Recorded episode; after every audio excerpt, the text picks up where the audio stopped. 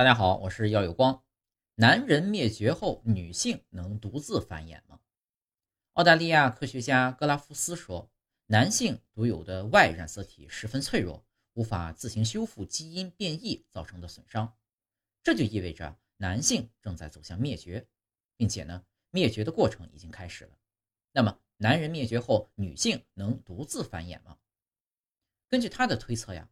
五百万年后，Y 染色体就将完全消失。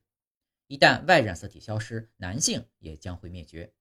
当 Y 染色体消失后呢，可以用另一种染色体承担 Y 染色体的功能，而这将导致一种新人类的诞生。